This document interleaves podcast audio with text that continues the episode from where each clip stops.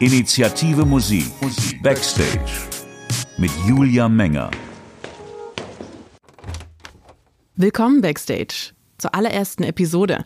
Initiative Musik Backstage ist eine Interviewreihe, für die ich unterwegs bin in ganz Deutschland und spannende Leute treffe, die alle etwas mit der Initiative Musik zu tun haben. So schauen wir Stück für Stück hinter die Kulissen. Backstage eben. Die Initiative Musik unterstützt seit 2008 professionelle Künstlerinnen und Künstler sowohl beim Karriereaufbau in Deutschland als auch beim Markteintritt und bei der Etablierung im Ausland.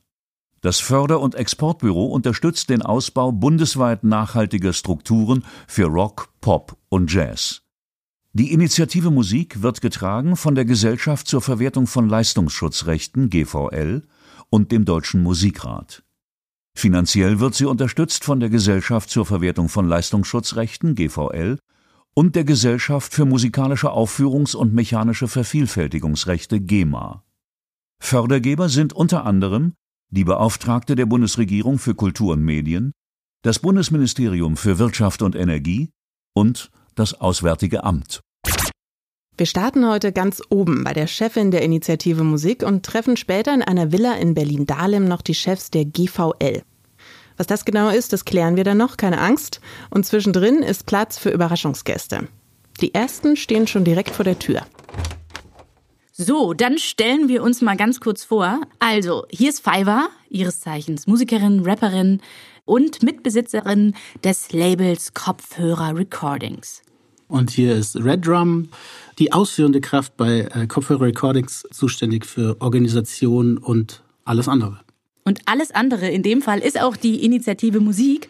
Diese Förderung haben wir kennengelernt natürlich ähm, aus der Notlage heraus, dass wir dringend Geld brauchten, um äh, das ein oder andere Projekt zu finanzieren. Und da haben wir Kollegen gefragt, die haben uns gleich darauf aufmerksam gemacht, dass es ja diese großartige Institution Initiative Musik gibt. Wir haben uns beworben und da kommt der Basti wieder ins Spiel, denn er hat die Bewerbung gemacht und wir haben sie erhalten, die Förderung, jetzt schon zum dritten Mal und da sagen wir Danke. Jetzt musst du auch Danke sagen. Vielen Dank. Sehr gut. Ähm, Basti, du hast die Anträge gemacht, ne? Wie war das? Schwierig?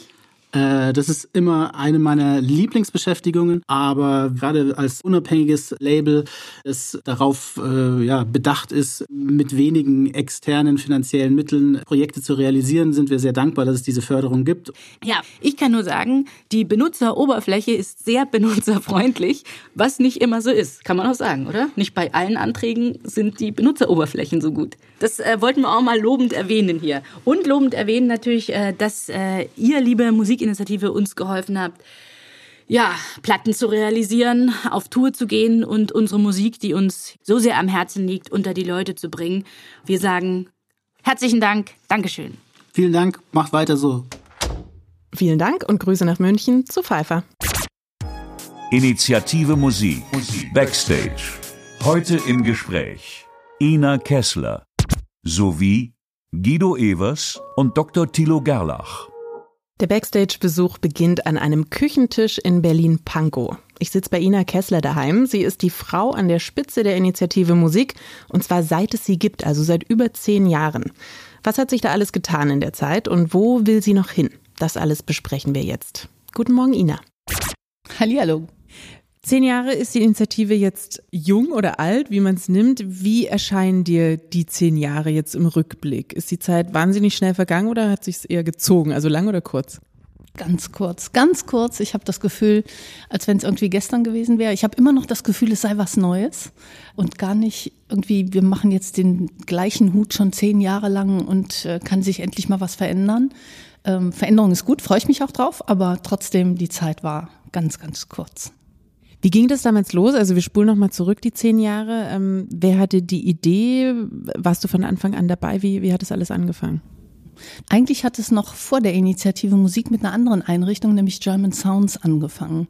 German Sounds wurde von Peter James aufgebaut, ähm, der die erste Vision von einem Exportbüro hatte. Ähm, leider ist es dann, äh, hat sich so nicht realisieren können, wie es ursprünglich gedacht war. Es war irgendwie zu wenig Geld, um wirklich was zu machen und zu viel Geld, um es einfach sofort wieder einzustellen.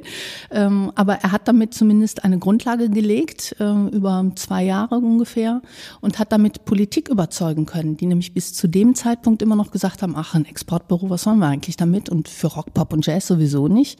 Äh, wir sind eine Klassiknation. Äh, und die haben sich dann zusammengerottet. Die, in dem Fall sind es tatsächlich ähm, Steffen Kampeter gewesen, als erster, der Bernd Neumann davon überzeugt hat, den damaligen Kulturstaatsminister. Und äh, Dieter Gorni, der sich dann gleich angeschlossen hat und hat gesagt, ja, wir müssen da was Richtiges aufsetzen und wir müssen es mal professionell in größerem Rahmen denkend machen. Und dann äh, gab es die erste Überlegung von Steffen Kampeter, der sagte, okay, ähm, also du, Dieter Gorni, du besorgst die Mittel aus der Musikwirtschaft, ich besorge die Mittel im Bundeshaushalt und ähm, Herr Neumann, Sie stellen die in Ihrem, äh, in der, bei der BKM mit ein. Und ähm, dann ist das alles so viel schneller umgesetzt worden, als man bei dem ersten Gespräch, glaube ich, gedacht hatte, als viele sich das überlegt hatten. Und du als Chefin ähm, von Anfang an dabei? Von Anfang an dabei äh, über ein klassisches Bewerbungsverfahren. Ich bin angesprochen worden, ob ich mich nicht auch bewerben wollte, weil ich äh, auch German Sounds schon ein bisschen mit begleitet habe, äh, mich in dem Umfeld gut auskannte und auch die Gesellschafter äh, schon kannte aus meiner damaligen Tätigkeit heraus. Und ähm, ja, dann habe ich lange überlegt, habe mich dann trotzdem beworben, obwohl ich ursprünglich nicht wollte, weil ich dachte, dann bin ich ja nur noch in Deutschland. Äh, ich möchte viel lieber irgendwie weltweit unterwegs sein. Ähm, aber ich fand die Aufgabe und die Herausforderung einfach super spannend und habe dann gesagt, ja, ich bewerbe mich und hatte dann das Riesenglück, dass ich tatsächlich mich durchsetzen konnte. Was hast du vorher gemacht? Also wo, wo kommst du beruflich her? Ähm, Im Grunde schon 20 Jahre lang äh, im Bereich Wirtschaftsförderung in der Kultur- und Kreativwirtschaft äh, äh, habe ich gearbeitet. Äh, erst zehn Jahre lang bei der Stadt Köln im Büro des Oberstadtdirektors, da die Medienstabstelle aufgebaut. Damals äh, den Aufbau von Vox und Viva und äh, Umzug von RTL betreut, äh, Zentrum für interaktive Medien aufgebaut der bundesweit erste tatsächlich Multimedia-Verband zu einem Zeitpunkt, wo man den Begriff Multimedia noch gar nicht hatte, also 1990. Und äh, nach den zehn Jahren Stadt Köln bin ich nach Berlin gezogen, habe dann da für die Wirtschaftsförderung Berlin Partner, den Bereich Kultur- und Kreativwirtschaft mit aufgebaut und in dem Rahmen dann sehr viel internationale Unternehmen nach Berlin geholt, aber auch Unternehmen innerhalb Deutschlands äh, geholfen, den Umzug zu realisieren. Unter anderem Universal, was damals irgendwie von Hamburg aus nach Berlin ähm, eine heiße Geschichte war aber auch im Bereich, nicht nur im Bereich der Musikwirtschaft, sondern äh, auch im Bereich der Mode, die Bread and Butter mit angesiedelt äh, und vielen anderen Unternehmen von Ministry of Sounds äh, bis, ach, weiß der Teufel wem, nach Deutschland verholfen und nach äh, Berlin verholfen. Und äh, warst du schon immer Musikfan? Bist du Musikfan? Muss man das sein für den Job? Ähm, ich glaube, ich bin ein durchschnittlicher Musikfan, äh, kein echter Nerd, überhaupt gar nicht. Ähm, da gibt's, glaube ich, die, die hier sitzen, sind viel nerdiger als ich und auch etliche andere bei uns äh, in der Geschäftsstelle. Ähm, ich glaube, der Vorteil ist, dass ich einfach ähm, kulturwirtschaftlich denken gelernt habe und weiß, was bedeutet Wirtschaftsförderung und Kulturförderung. Was heißt das für die einzelnen ich sag mal, Kulturschaffenden, was heißt es für die Künstler selber, für die Kreativen, welches, welche Rahmenbedingungen brauchen sie, um besser aufgestellt zu sein, um expandieren zu können, um irgendwie äh, ihrem kreativen Lauf äh, überhaupt einen Raum zu schaffen. Das Gespür dafür muss man, glaube ich, haben äh, und die ich sag mal, technischen Voraussetzungen für das Führen eines Unternehmens mitbringen. Das ist, glaube ich, an der Stelle äh, mein Prä und äh, der Grund, warum man keinen Nerd sozusagen an die Spitze der Initiative gesetzt hat, sondern eher jemanden, der verwaltungsmäßig denken kann. Auf der einen Seite, der sowas wie äh, Bundeshaushaltsordnung versteht, ähm, der aber auf der anderen Seite auch ein großes Herz für die Künstler hat und für die Kreativen hat und versucht genau dazwischen zu vermitteln, ähm, ja, und zu übersetzen. Wie ging das damals los? Ihr habt ja was ganz Neues aufgebaut, so ein Exportbüro für deutsche Musik. Ähm, wie, wie habt ihr da angefangen? Wie seid ihr da rangegangen überhaupt? Ihr hattet dann die Initiative Musik und hattet euer Büro und dann, was ist dann passiert? Ja, noch bevor wir das Büro hatten, gab es eine erste Sitzung äh, mit internationalen Exportbüros, also mit den Franzosen, mit den Schweden, äh, mit den Niederländern. Ähm, Frugina Sepp war, glaube ich, damals auch noch dabei äh, und anderen, um einfach mal zu hören, wie funktioniert das in anderen Ländern, was machen die, was davon funktioniert gut, was weniger gut. Und aus dieser Sentenz äh, hat man versucht zusammenzustellen, wie sollten denn Förderprogramme aussehen oder was ist das wichtigste Förderprogramm. Und ähm, dann im Anschluss war sozusagen das erste halbe Jahr damit geprägt, dass man versucht hat, oder dass wir alle zusammen versucht haben, vor allem der Aufsichtsrat, eine Programmförderung aufzusetzen, die den Künstlern dient, die so im Grunde fast zu 80 Prozent heute noch existiert. Habt ihr euch in irgendeinem Land besonders, also von, von einem Land besonders inspirieren lassen, euch so an einem Prinzip orientiert? Eigentlich nicht. Es gibt einzelne Themen, die bei unterschiedlichen Ländern super gut funktionieren. Also die politische äh, Verwobenheit der Franzosen ist grandios. Die Freiheit, die die skandinavischen Ländern den Künstlern ermöglichen, ist grandios. Ähm, der Zusammenschluss zwischen sowas wie Musikzentrum ähm, im Land zu sein und trotzdem auch Exportbüro zu sein, wie das die Österreicher machen, war durchaus ein Vorbild und aus, äh, glaube ich, vielen einzelnen Schritten haben wir zusammengebastelt, was braucht denn tatsächlich Deutschland? weil das, was man üblicherweise als Exportbüro versteht, ist eigentlich nur, wir karren unsere Künstler ins Ausland ähm, oder wir schicken sie ins Ausland, noch besser, das ist ja eine scheußliche Formulierung. Das ist so das, was man üblicherweise darunter versteht, aber genau das wollten wir eigentlich nicht sein, sondern wir wollten auch ein Büro für diejenigen sein, die in Deutschland sind und Karriere in Deutschland machen. Dafür ist der Abnehmermarkt in Deutschland einfach so riesig groß, dass man erstmal äh, ja da einiges tun kann, bevor man ins Ausland geht, aber auch trotzdem das Ausland mitnehmen. Zehn Jahre ist es jetzt her, dass das alles losging. Wir können ja mal so einerseits mal auf die Quantität schauen. Also wie seid ihr gewachsen und wie viele, wie viele Künstler habt ihr seitdem beglückt mit der Förderung? Also wir haben ähm, fast 3500 Projekte mittlerweile realisiert. Das sind natürlich nicht nur Künstler, sondern sind auch Clubs wie sind wir dagegen gewachsen? Ähm, wir haben mit 1,5 Personen angefangen, also mit einem halben Sekretariat und mir. Und wir sind jetzt im Moment äh, aktuell bei ungefähr elf Personen, elf festen Mitarbeitern. Wir werden jetzt in diesem Jahr nochmal einen Riesenschritt machen. Dann wird sich das wieder ein bisschen angleichen äh, an die Menge dessen, was wir umsetzen. Ähm, aber da kommen wir sicher später nochmal drauf. Genau. Ähm, ihr, ihr gebt Geld weiter an, an Künstler und Clubs und Veranstalter. Wo kommt dieses Geld her für alle, die, die, denen die Struktur noch gar nicht so bekannt ist? Faktisch sind es Steuergeldern. Das muss man sich auch sehr bewusst machen. Äh, deshalb müssen wir manchmal auch relativ rigide damit umgehen. Ähm, die werden äh, über den deutschen Bundeshaushalt zur Verfügung gestellt. Äh, wir haben unsere Haushaltsstelle bei der Beauftragten für Kultur und Medien im Bundeskanzleramt bei Frau Grütters. Ähm, und darüber kriegen wir 90 Prozent der Gelder, die wir im Grunde fast weiterleiten. Ähm, wir machen aber auch Projekte für andere ähm, Ministerien, ob das das Bundeswirtschaftsministerium ist oder ob das das Auswärtige Amt ist. Wir machen auch Projekte ähm, im Bereich der Exportförderung, zum Beispiel mit anderen Bundesländern oder anderen Städten, Kommunen äh, und der Privatwirtschaft zusammen. Das ist aber der kleinste Teil. Und aus der Wirtschaft kommt doch auch noch Geld, oder? Also 90 Prozent Bund und die anderen 10? Ähm, das sind, also auf der einen Seite, das sind erstmal die Gelder, die wir weiterleiten können oder mit denen wir arbeiten können. Unsere Geschäftsstelle selber wird finanziert, äh, das ist dann sozusagen die andere Seite, wird finanziert äh, aus der Musikwirtschaft. So ist Stand heute. Stand morgen ist ein anderer. Ähm, Stand heute ist, dass GEMA und GVL beide als Unterstützer äh, uns Mittel zur Verfügung stellen, roundabout 500 bis 550.000 Euro jedes Jahr, um die Geschäftsstelle zu führen. Das heißt, um alles das zu finanzieren, was von Miete bis äh, Kopierpapier äh, betrifft, die Gehälter betrifft etc. Da sind wir sehr froh drum. Äh, das heißt also, diese Förderer sind uns sehr, sehr wichtig. GVL ist gleichzeitig äh, unsere Hauptmutter neben dem Deutschen Musikrat, der mit einem kleinen Anteil mit dabei ist. Aber als Gesellschafter im Rücken äh, diese Verwertungsgesellschaft zu haben, das ist, ist wirklich klasse.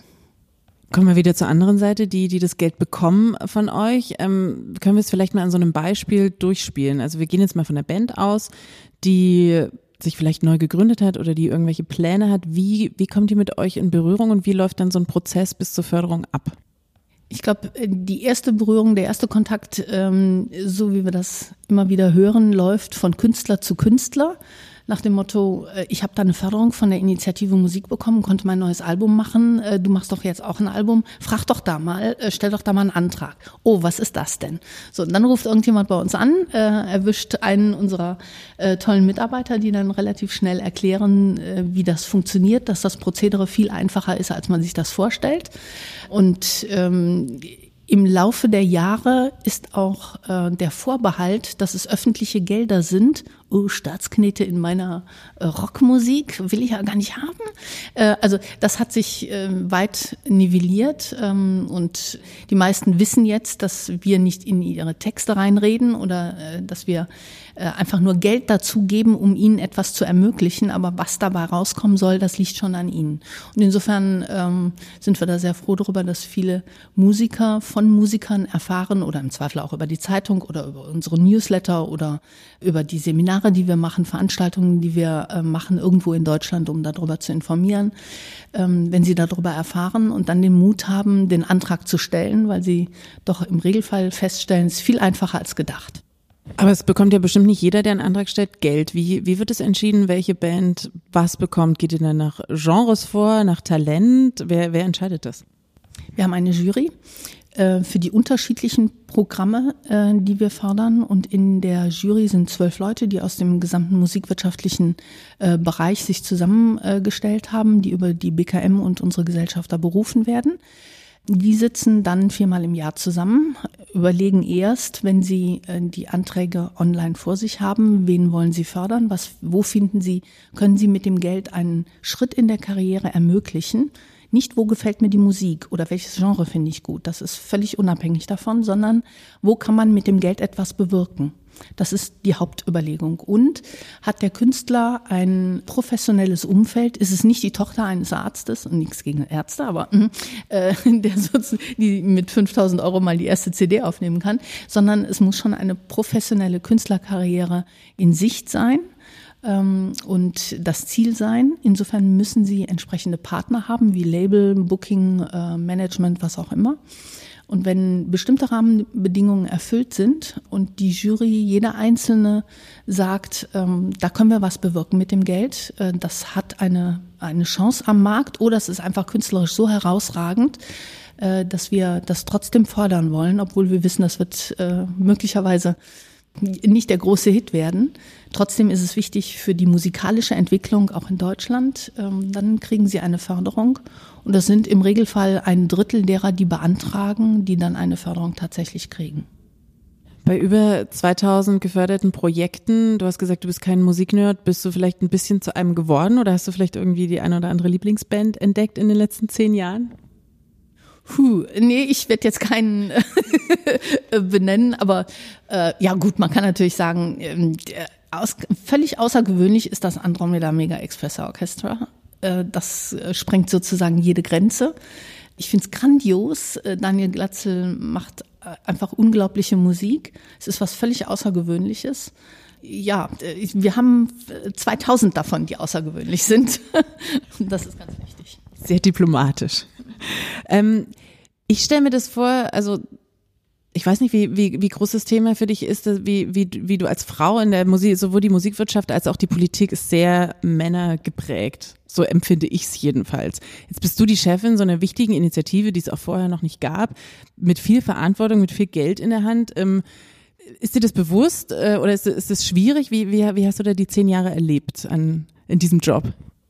Ich versuche es einfach auszublenden, weil wenn man sich dem bewusst würde oder damit spielen würde, das finde ich ganz schrecklich. Also ich will niemals Quotenfrau sein.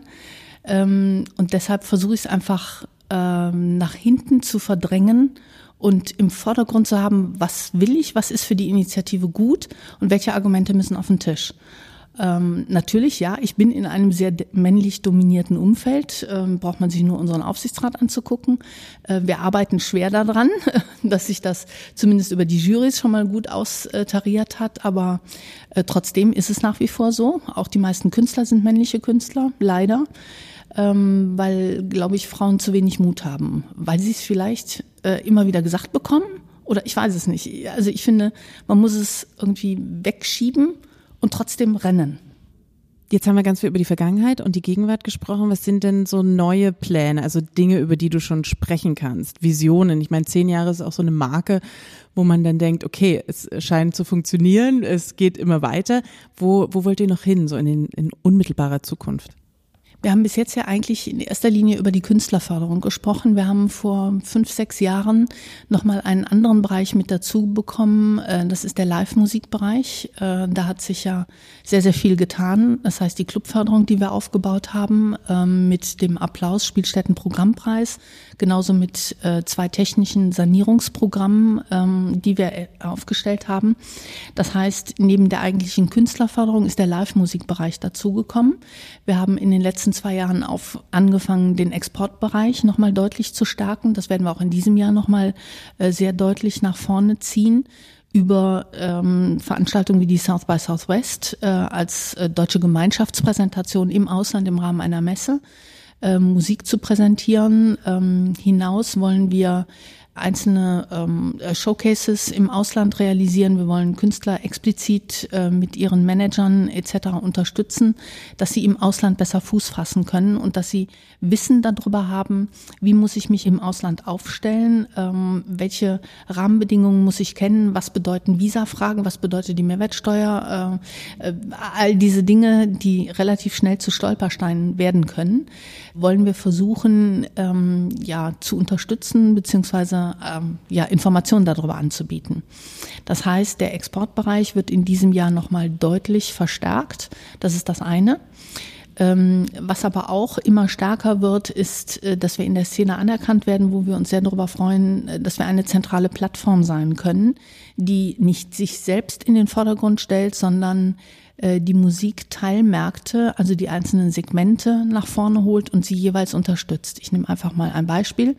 Wir haben Anfang des Jahres gemeinsam mit äh, Showcase-Festivals aus Deutschland eine Veranstaltung, einen parlamentarischen Abend realisiert mit der Zielsetzung, den Parlamentariern deutlicher äh, zu erklären, was bedeutet eigentlich ein Showcase-Festival? Wo ist der Unterschied zwischen einem äh, Lollapalooza äh, mit, äh, weiß ich nicht, wie viel tausend äh, Teilnehmern oder Fans, die äh, Spaß daran haben, ein Wochenende lang Musik zu feiern und einem Showcase-Festival, was eigentlich eine Messe ist, wenn man das mal in klassischen Wirtschaftskategorien übertragen würde ähm, mit der Zielsetzung, Unternehmen, neue Künstler zu präsentieren, aber nicht mit einem Gesamtflair, sondern tak, tak, tak, hintereinander fünf bis acht Bands an einem Abend jeweils im 20-Minuten-Takt zu hören und dann für die User in dem Fall für die professionellen User, also für diejenigen, die andere Festivals machen, ähm, zur Verfügung zu stellen und ihnen äh, zu erklären und zu zeigen, welche Bands könnten es sein, die sie im nächsten Jahr buchen werden. Also der Unterschied zwischen einem B2B-Festival, auf der einen Seite einem Showcase-Festival und einem klassischen Endverbraucher-Festival. Das darzustellen war eine Zielsetzung äh, dieses parlamentarischen Abends um den Parlamentariern deutlicher zu machen, es ist wichtig, dass genau diese zentralen äh, multiplikativen Business-Plattformen stärker gefördert werden in Deutschland, äh, sei es das Reeperbahn Festival, sei es die CO Pop oder auch Popkultur und auch die Jazz Ahead, mit den Vieren haben wir das zusammen gemacht. Ähm, ich bin stolz darauf, dass äh, diese zentralen Showcase-Plattformen uns akzeptieren, dass wir als zentrale, neutrale Plattform diese Veranstaltung zentral koordinieren. Wir wollen auf der einen Seite hinter ihnen stehen und äh, das im politischen Umfeld, wo wir einfach schon eine sehr gute Reputation, Gott sei Dank, haben, um ihnen da in diesem Umfeld ähm, Gehör zu verschaffen. Und auf der anderen Seite wollen wir uns vor sie stellen, äh, so ein bisschen schützend. Äh, um Fragen sozusagen abzufangen und um deutlich zu machen, hier geht es nicht nur um Kultur- und Kunstförderung, nicht nur um Vielfalt, die wir stützen wollen, sondern es geht tatsächlich auch ein Stück um Gesellschaft.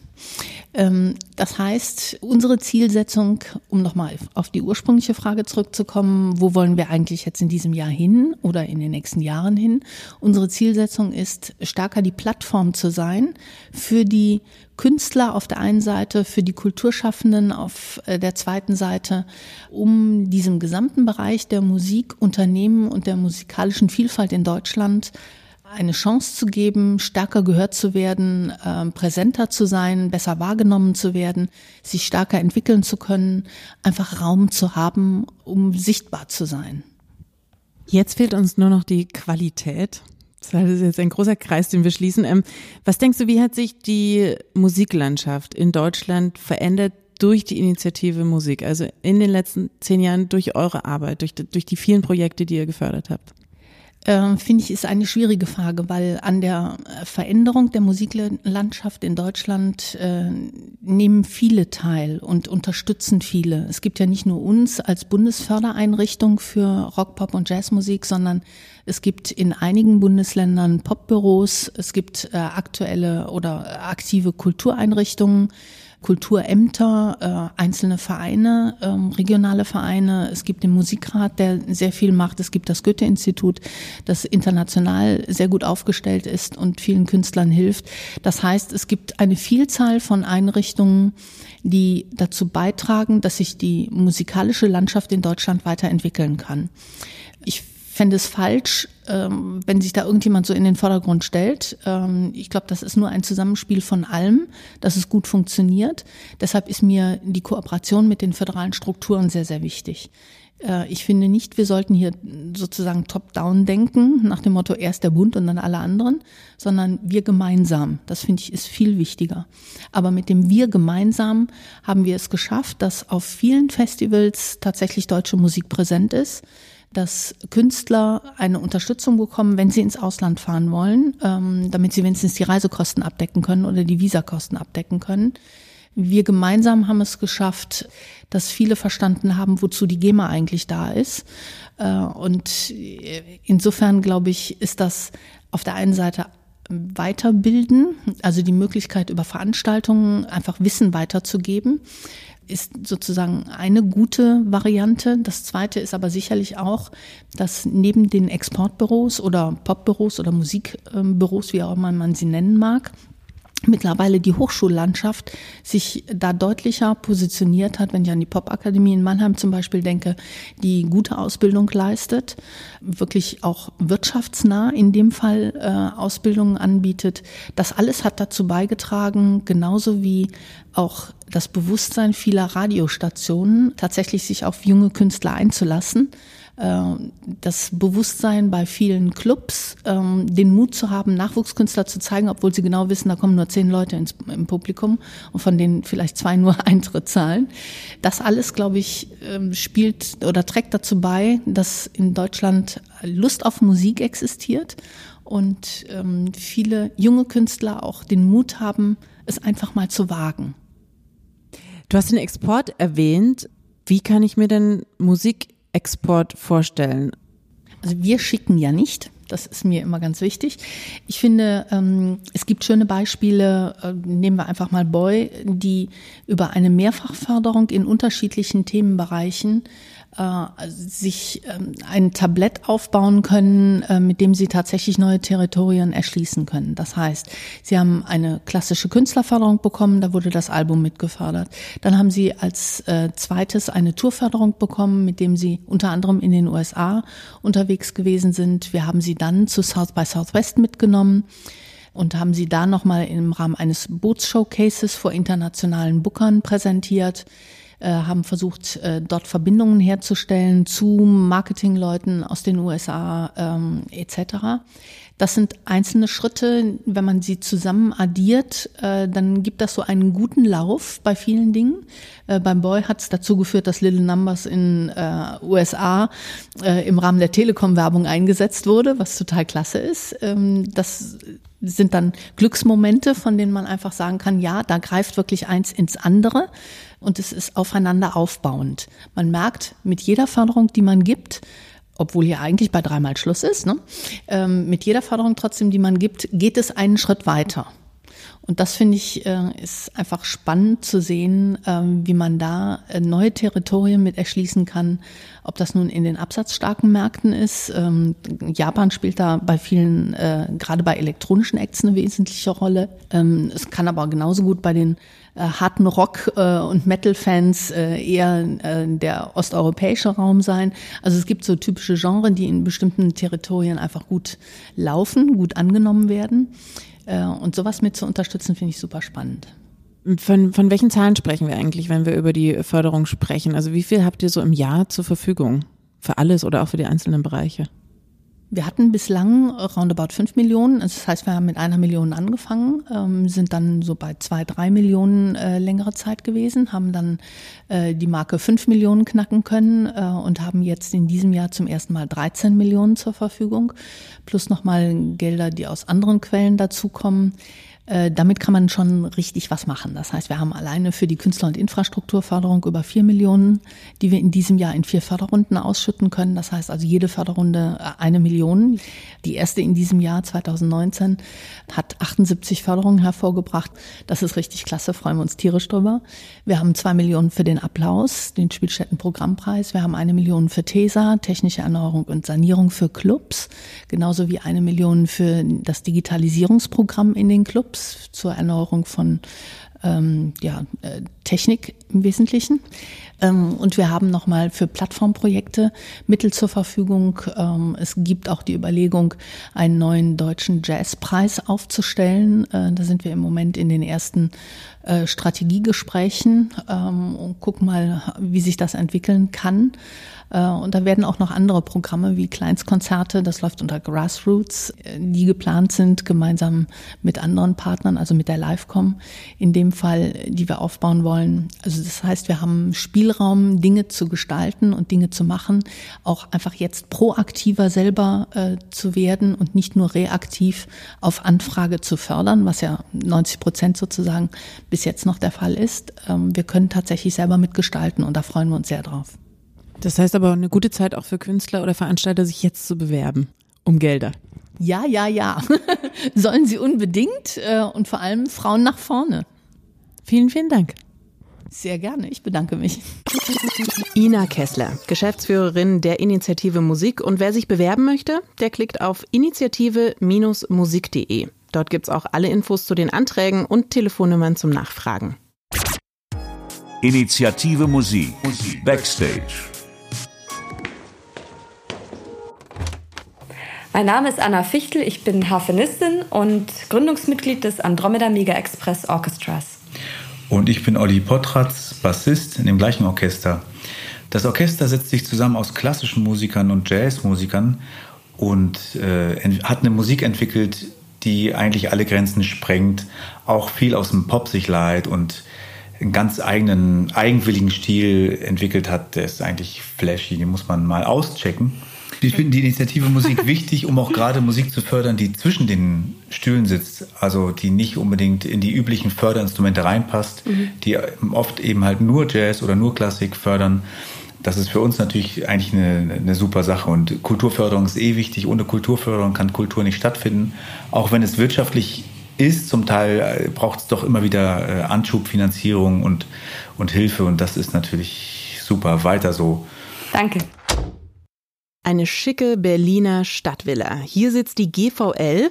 Und ja, ich musste auch erstmal nachfragen, wofür das steht. GVL ist die Gesellschaft zur Verwertung von Leistungsschutzrechten und einer der Geldgeber der Initiative Musik.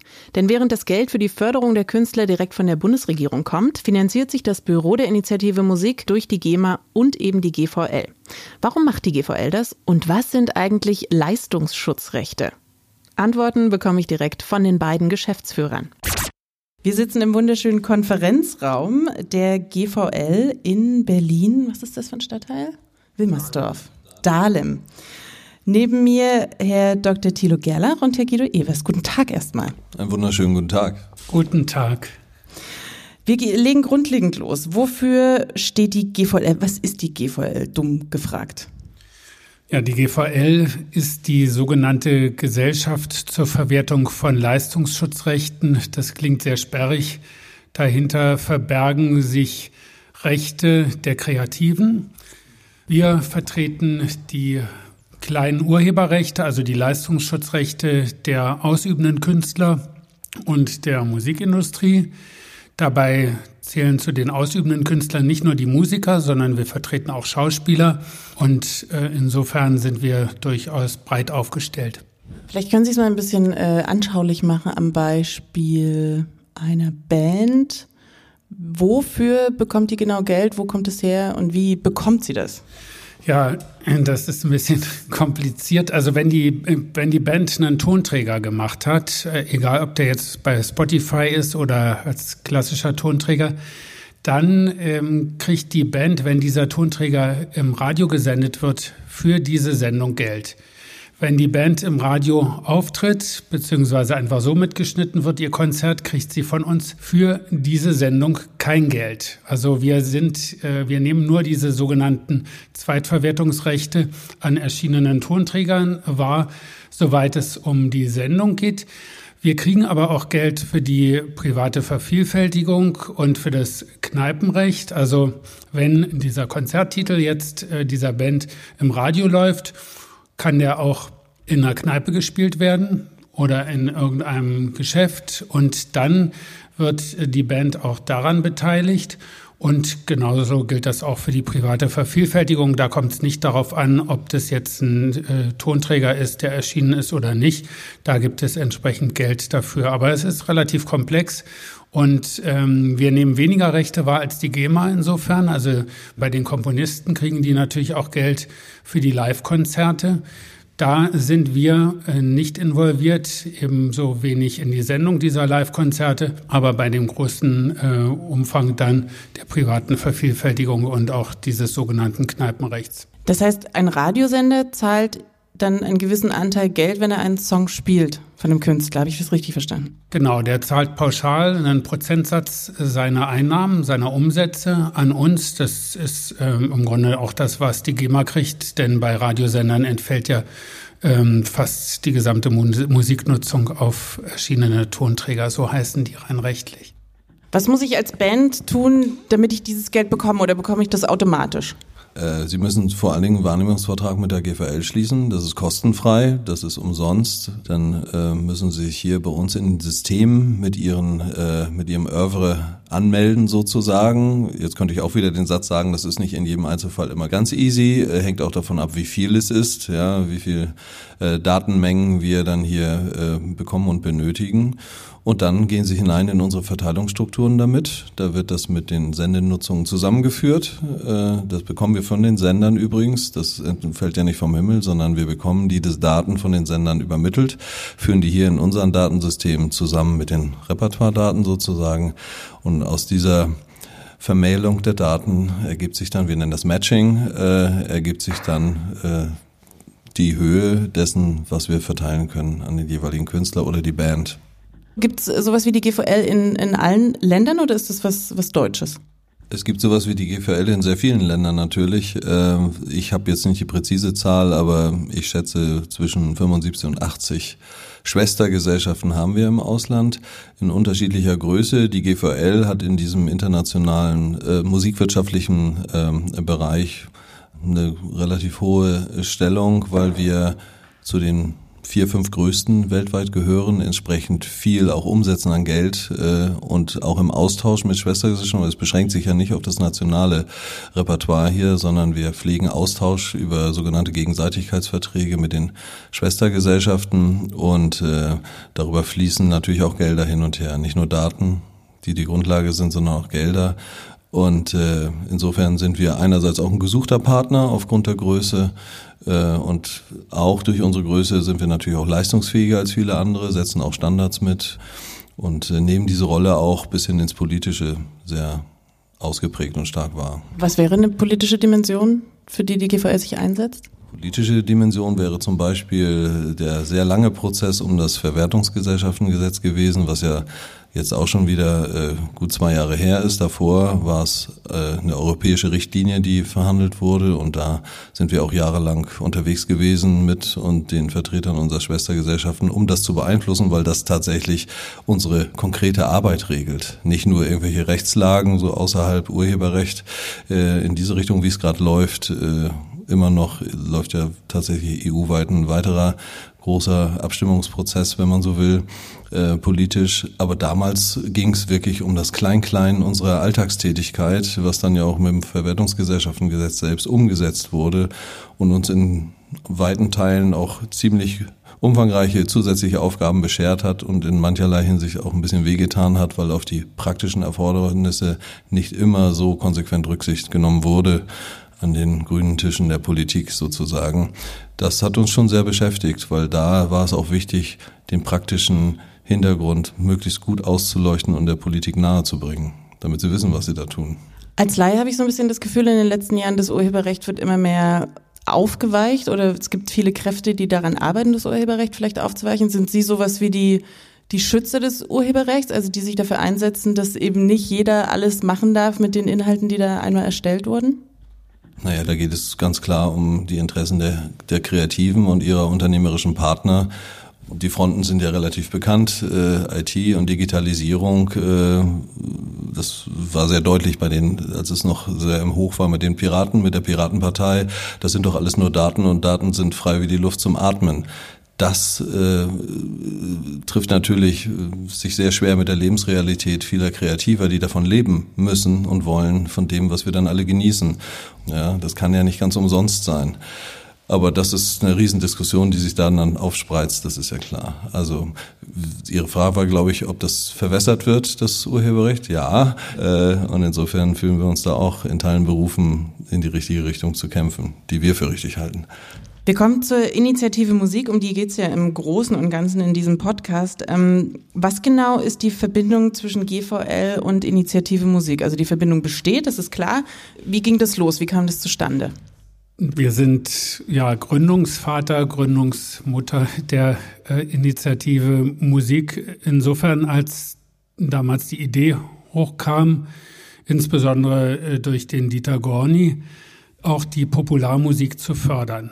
Jahrzehntelang hieß es eigentlich nur, wir brauchen nur gesetzliche Rahmenbedingungen, wir brauchen keine Förderung. Und äh, der Fokus der Förderung gerade durch den Bund lag ja intensiv auf dem Filmbereich.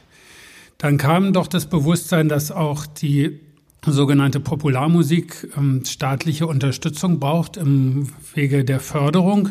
Und da kam man zu einem äh, aus meiner Sicht äh, sehr seltsamen Ansatz. Die Idee war nämlich, die Infrastruktur möge bitte die Musikbranche, also die Musikwirtschaft bereitstellen. Ähm, wenn wir was fördern, dann bitte gerne, aber ohne die dazugehörige Infrastruktur, was ja in den anderen Förderbereichen wie Film äh, so nicht passiert ist. Und ähm, insofern sahen wir durchaus auch die Chance, hier die Förderung der Popularmusik zu etablieren und sahen uns da quasi als, äh, also quasi treuhänderisch für die Musikwirtschaft auch äh, in der Pflicht oder in der Ehre, diese Infrastruktur zusammen auch mit der GEMA für die jeweils hinter uns stehenden berechtigten ähm, Interessengruppen zu finanzieren. Das führte dann eben dazu, dass ähm, wir gemeinsam diese äh, Gesellschaft ins Leben gerufen haben.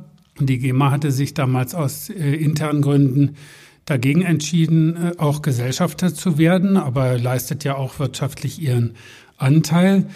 Wir hatten sogar hier die äh, Gründungsgeschäftsführung und ähm, hatten dann auch eben, äh, wie ich finde, sehr erfolgreich die jetzige Geschäftsführerin Ina Kessler ausgesucht, die das ja toll ähm, dann auch äh, ausgebaut hat und da eine tolle Arbeit leistet.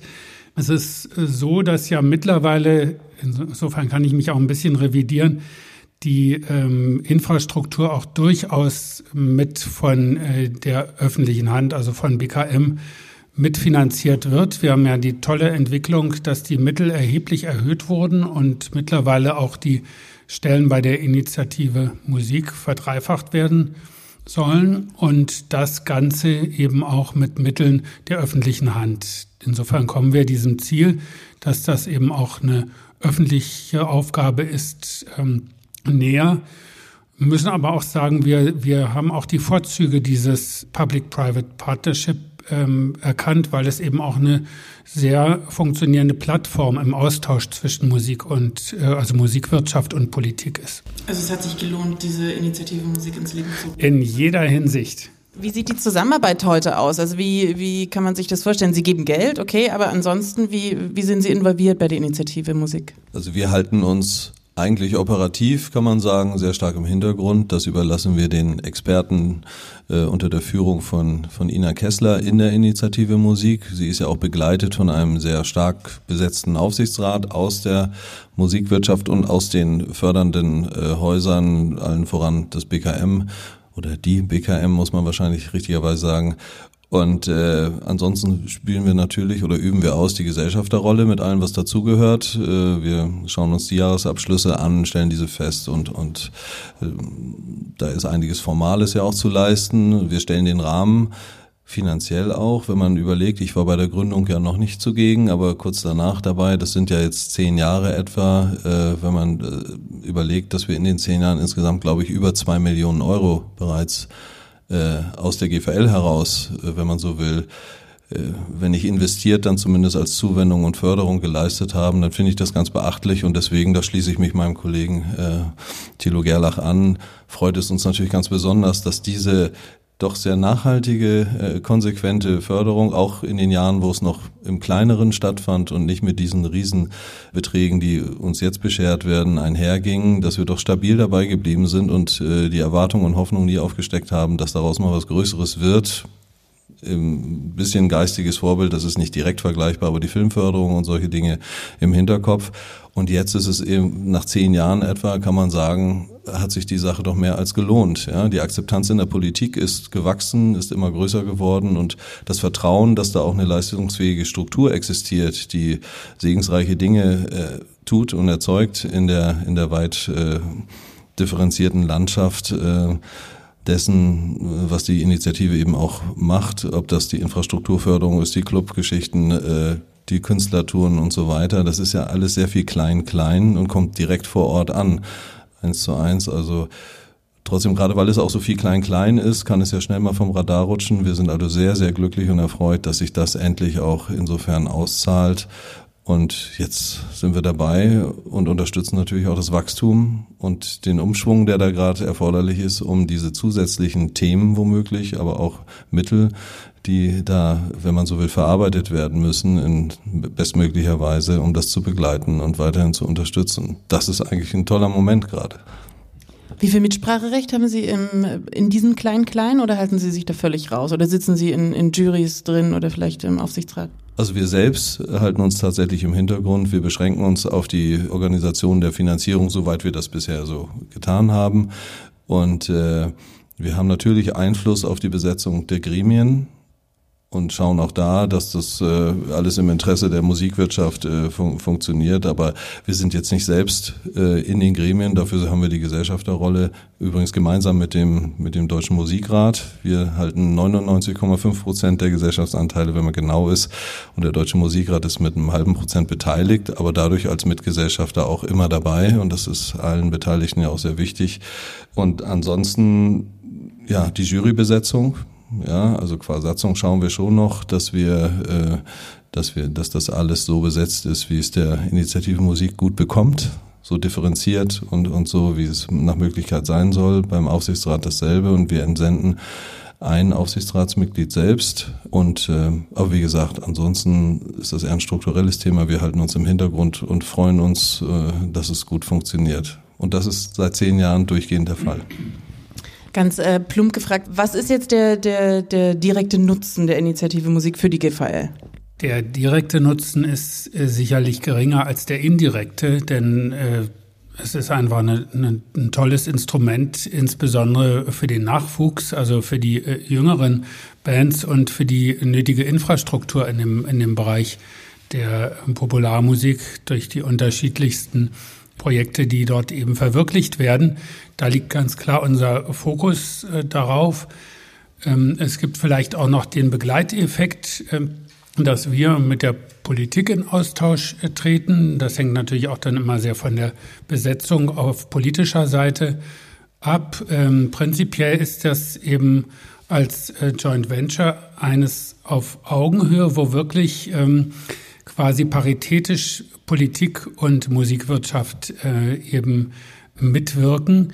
Wir, wie gesagt, ähm, wie Guido Evers schon gesagt hat, äh, halten uns sehr im Hintergrund und äh, ver verstehen unsere Rolle eher treuhänderisch. Wir haben eben nur diese einzelnen, also dieses eine Aufsichtsratsmitglied und dann ähm, auch ähm, einen, äh, den wir in die ähm, Künstler- und Infrastrukturjury entsenden und ich glaube auch ein äh, Mitglied, was wir in die Kurztourförderung entsenden. Das ist natürlich nur ein Minimum des Gesamtspektrums, aber ähm, wir wissen eben auch, dass äh, die Glaubwürdigkeit davon abhängt, dass ähm, Jury und Aufsichtsrat auch seitens der Musikwirtschaft breit aufgestellt sind.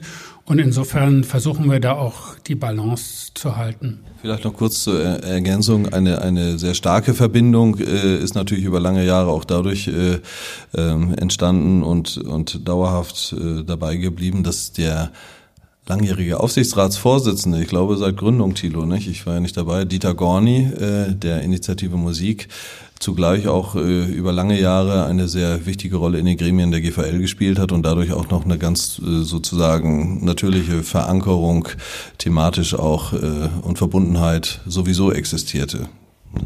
Und wahrscheinlich mit der Förderung von, von Bands und Künstlerstrukturen ist ja auch dann wiederum das, äh, weiß ich nicht, das Auskommen der GVL gesichert auf lange Sicht, oder? Wenn es mehr Künstler gibt und mehr erfolgreiche Schauspieler, Musiker und so weiter, dann, dann profitieren ja auch sie davon quasi. Ja, also wir, also das sind unsere Berechtigten natürlich auch, die, die, äh, das ist aber Teil äh, des, der Bereich der GVL, aus dem ja das Geld auch äh, mobilisiert wird. Der nennt sich Zuwendung bei uns, so technisch gesprochen. Und das sind ja Zuwendungen gerade auch für, für unsere Berechtigten, die ihnen nützen und helfen. Entweder direkt, indem sie direkt Künstlerförderung in Anspruch nehmen können oder aber, und zum Teil sind es noch gar nicht Berechtigte von uns, sondern die da mit reinwachsen mit der Initiative Musik auch, was ja auch wunderschön ist. Und ansonsten ist es Infrastruktur und auch Clubförderung, was ja auch mittelbar sozusagen genau diesen Bereich befruchtet und weiter blühen lässt. Insofern nützt, insofern nützt es natürlich äh, über alle Maßen äh, und ist sehr gut investiertes Geld aus unserer Sicht. Die GVL hat noch mehr Kulturförderprojekte. Vielleicht können Sie noch so ein, zwei wichtige nennen? Also sehr wichtig ist unsere Kooperation mit dem ähm, Deutschen Musikrat. Da unterstützen wir einiges an Initiativen. Wir fördern zum Beispiel auch das Bundesjugendorchester, also insofern auch den Bereich der klassischen Musik. Wir sind aber auch im Bereich äh, Schauspiel tätig, also den Deutschen Schauspielpreis unterstützen wir auch. Und ähm, insofern äh, gibt es ganz, ganz viele unterschiedliche äh, Förderaktivitäten, also ähm, insbesondere wenn der Fokus ist auf Education oder äh, Völkerverständigung und es fehlt da Geld für interessante Projekte, steht die GVL gerne zur Verfügung. Gut, was ist Ihr Lieblingsprojekt, was, äh, was gefördert wird von der GVL? Eine hübsche Frage. Es wäre jetzt albern oder hört sich albern an, aber ich muss schon sagen, die Initiative Musik ist da schon sehr weit vorn, weil es eben nicht ein Einzelprojekt ist, wo man jetzt eine Orchesterreise oder eine Einzelheit fördert, sondern weil es so ungeheuer breit gestreut ist. Es sind Jahrhunderte ich weiß nicht, ob es mittlerweile schon, schon in die vierstelligen Zahlen geht, äh, an Einzelthemen und an Einzelförderprojekten, Projektchen vielleicht manchmal auch nur. Das macht eine Menge Arbeit und einen Riesenaufwand, glaube ich, in, den, in der Administration, auch gegenüber den, den Fördergebern. Aber dass diese breite Streuung bundesweit und zum Teil ja dann Exportförderung auch noch mit Auslandsbezug und so weiter, wo haben wir denn das? Ja, also das ist schon eine sehr segensreiche Geschichte, finde ich. Und deswegen nach wie vor äh, stehen wir nicht nur voll dahinter. Es macht uns großen Spaß und äh, Ich würde schon sagen, das ist mein, mein persönliches Nummer eins Förderprojekt weiterhin. Vielen Dank. Gerne. Guido Evers und Dr. Thilo Gerlach von der GVL. Und damit sind wir am Ende der ersten Episode angelangt. Es ist jetzt klar, was die Initiative Musik ist und wie sie sich finanziert, auch warum das ganze Projekt für Nachwuchskünstlerinnen und Künstler und Bands so wichtig ist. Und in der nächsten Episode geht's um die Clubförderung. Mit dabei dann Pamela Schubes vom Berliner Club Gretchen und Felix Falk von der Bundeskonferenz Jazz. Bis dahin. Initiative Musik Backstage. Moderation Julia Menger. Konzept und Projektmanagement Jens Quandt und Michael Wallis. Audiodesign und Produktion Jens Quandt. Coverdesign Christina Wedel. Initiative Musik Backstage ist eine Produktion der Initiative Musik G GmbH gefördert durch die Beauftragte der Bundesregierung für Kultur und Medien BKM sowie die Gesellschaft für Leistungsschutzrechte GVL. Weitere Informationen unter initiative-musik.de